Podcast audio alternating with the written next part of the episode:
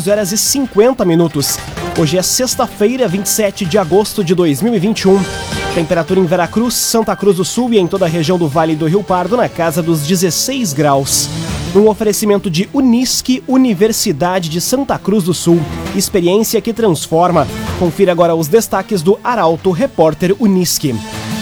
JTI anuncia 100% da cadeia produtiva do tabaco no Brasil. Santa Cruz do Sul, Veracruz e Venâncio Aires registram saldo negativo na geração de empregos no mês de julho. Testes revelam inviabilidade de instalação de rotatórias em dois pontos do centro de Veracruz. E homem é baleado no bairro Cipriano, em Veracruz. Essas e outras notícias você confere a partir de agora. Jornalismo Arauto em ação. As notícias da cidade e da região. Informação, serviço e opinião. Aconteceu, virou notícia. Política, esporte e polícia. O tempo, momento, checagem do fato. Conteúdo dizendo, reportagem no ato. Chegaram os arautos da notícia. Arauto, repórter, Unisque. 11 horas e 51 minutos. JTI anuncia 100% da cadeia produtiva do tabaco no Brasil. Medida foi possível após a implantação do processo primário na fábrica de Santa Cruz do Sul. Os detalhes chegam na reportagem de Luísa Adorna. A Japan Tobacco International dá início à etapa que faltava para a fabricação completa de cigarros no Brasil. Com a implantação do processo primário na fábrica em Santa Cruz do Sul, ou seja, que envolve a mistura, condicionamento, corte e secagem das matérias-primas conforme especificações para a produção de cigarros, a multinacional passa a ter todas as etapas da cadeia do tabaco, tornando o Brasil o primeiro país da empresa a ter a operação completa do tabaco, da pesquisa à distribuição.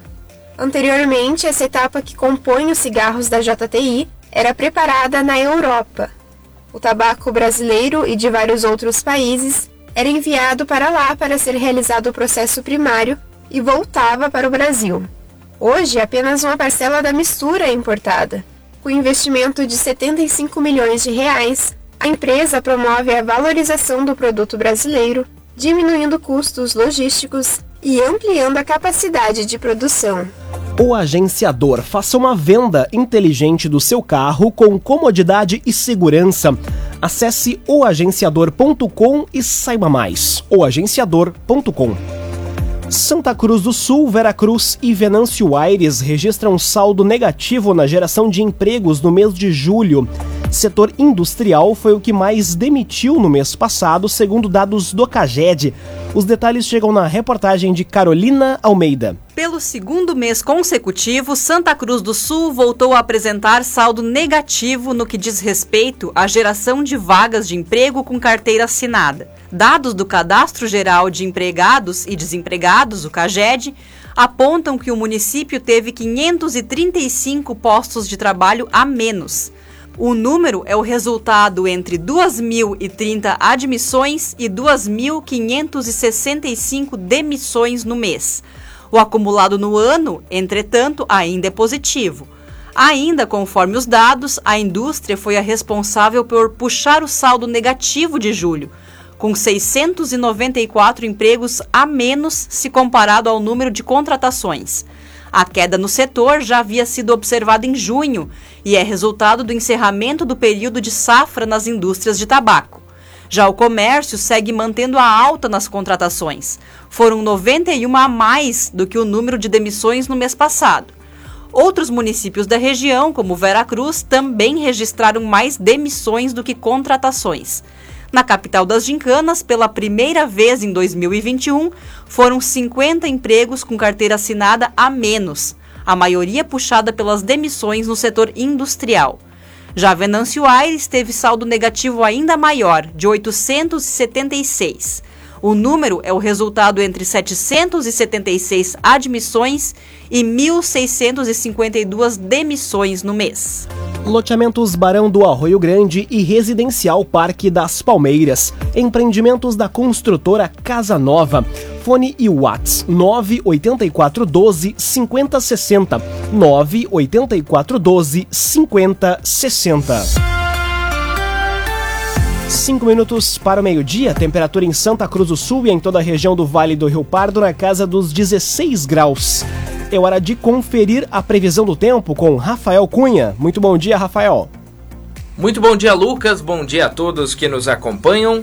O dia deve ser marcado pelo sol. Hoje pela manhã, uma dificuldade do sol em transpassar a barreira de nuvens, mas depois que isso aconteceu, o sol deve permanecer durante todo o dia.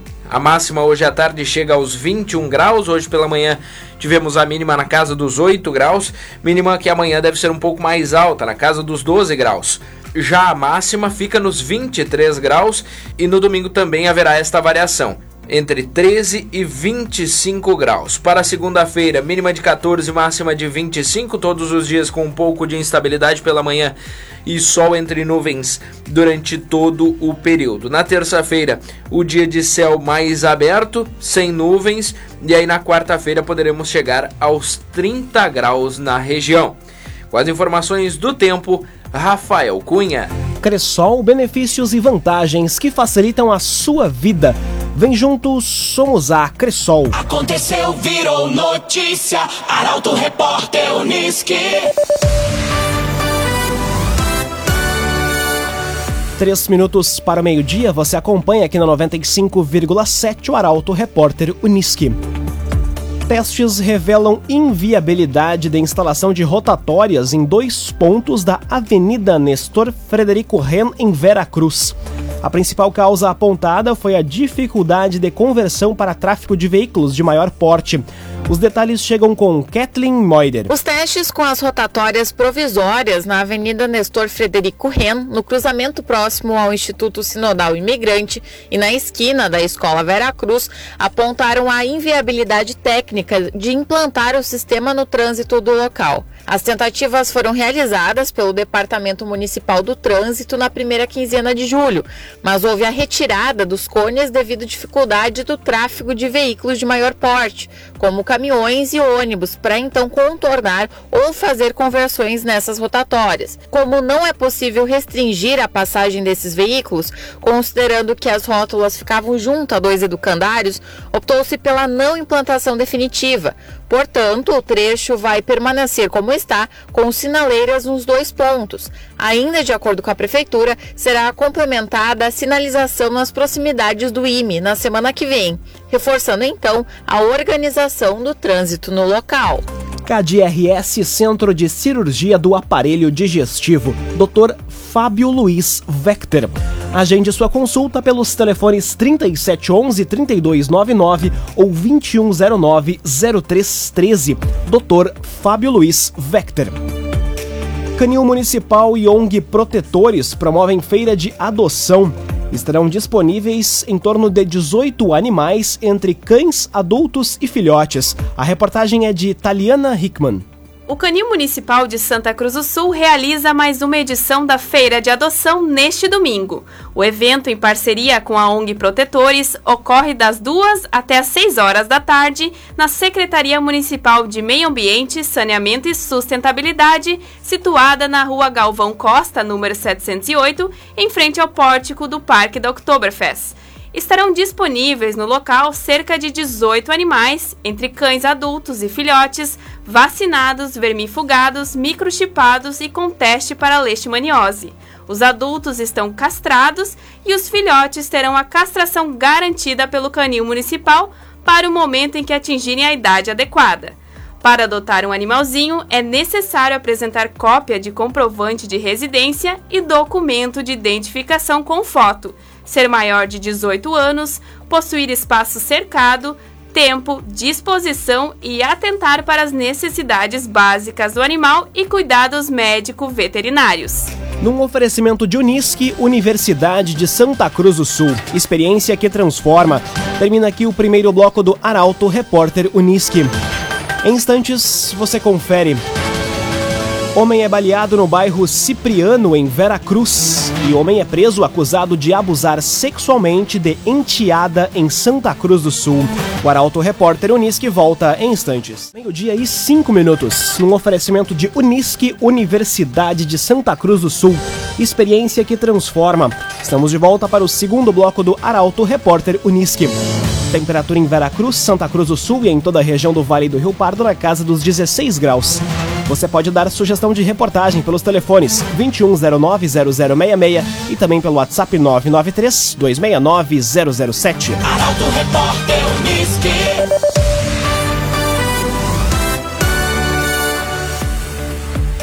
Homem é preso acusado de abusar sexualmente da enteada em Santa Cruz do Sul. Menina tem apenas 13 anos e a prisão aconteceu na manhã desta sexta-feira. Os detalhes chegam com o jornalista Guilherme Bica, diretamente da Delegacia de Polícia de Santa Cruz do Sul. Boa tarde, Guilherme.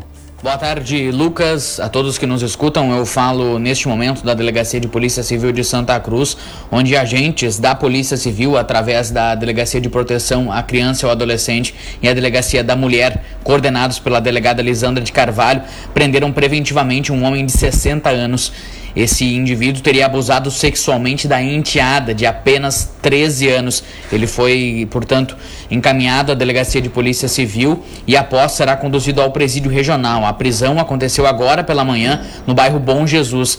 Ainda conforme a Polícia Civil, foram colhidas diversas provas no curso da investigação, mas como envolve abuso sexual, a situação se enquadra como segredo de justiça motivo pelo qual não vão ser repassados outros detalhes desse trabalho. No portal arauto.com.br já detalhes a matéria completa por lá. Esse é o repórter Guilherme Bica, diretamente da Delegacia de Polícia de Santa Cruz do Sul. Trouxe a informação de que um homem foi preso acusado de abusar sexualmente da enteada de Santa Cruz do Sul. Mais detalhes em portalaralto.com.br. Agora, meio-dia, 7 minutos. Laboratório Santa Cruz, há 25 anos, referência em exames clínicos. Telefone 3715-8402. Laboratório Santa Cruz. Homem é baleado no bairro Cipriano, em Vera Cruz. Vítima foi encaminhada com vida para atendimento hospitalar com ferimentos graves. Os detalhes chegam com o jornalista Gabriel Filber. A Polícia Civil de Veracruz investiga uma tentativa de homicídio na noite de ontem no bairro Cipriano. Um homem de 30 anos foi atingido por pelo menos cinco disparos de arma de fogo na rua Edgar Sander. De acordo com a Brigada Militar, a vítima estaria em casa com a companheira quando um indivíduo teria chegado no local, entrado na casa e efetuado os disparos que atingiram a cabeça, tórax, pernas e outras partes do corpo. O homem foi encaminhado pelo Corpo de Bombeiros para atendimento médico no Hospital Veracruz, mas devido à gravidade dos ferimentos, foi transferido para o Hospital Santa Cruz. O nome da vítima e o motivo do crime não foram divulgados pela polícia. CDL Santa Cruz dá a dica: ajude a manter a nossa cidade saudável, use sua máscara. CDL. Aglomerações fazem Prefeitura de Cachoeira do Sul voltar a fechar atividades aos domingos. Decreto também prevê a possibilidade de interrupção do tráfego de veículos e fechamento de vias públicas. Os detalhes chegam com Milena Bender. A Prefeitura de Cachoeira do Sul publica hoje um novo decreto que trata, dentre outros itens, da proibição do funcionamento de todas as atividades aos domingos após as duas da tarde. O decreto também prevê a possibilidade de interrupção do tráfego de veículos e fechamento de vias públicas com a finalidade de garantir o cumprimento das normas de combate à pandemia da Covid-19. Conforme o executivo, as medidas são adotadas em decorrência das situações verificadas no último final de semana, em que foram registradas aglomerações em diversos pontos das cidades. As medidas também ocorrem por ter sido verificado nos últimos dias um aumento na procura por atendimento no centro de triagem da UPA 24 horas, bem como um acréscimo do número de pessoas suspeitas, aquelas que aguardam por exame para verificar a contaminação pela Covid-19.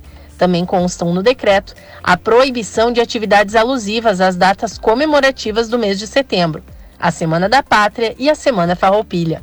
A Romaria Diocesana, no formato tradicional, também está vedada. poderá ser analisada a possibilidade de realização de carreata. Raumenschlager, agente funerário e capelas. Conheça os planos de assistência funeral. Raumenschlager. Agora meio-dia, 11 minutos, hora das informações esportivas aqui no Arauto Repórter Uniski.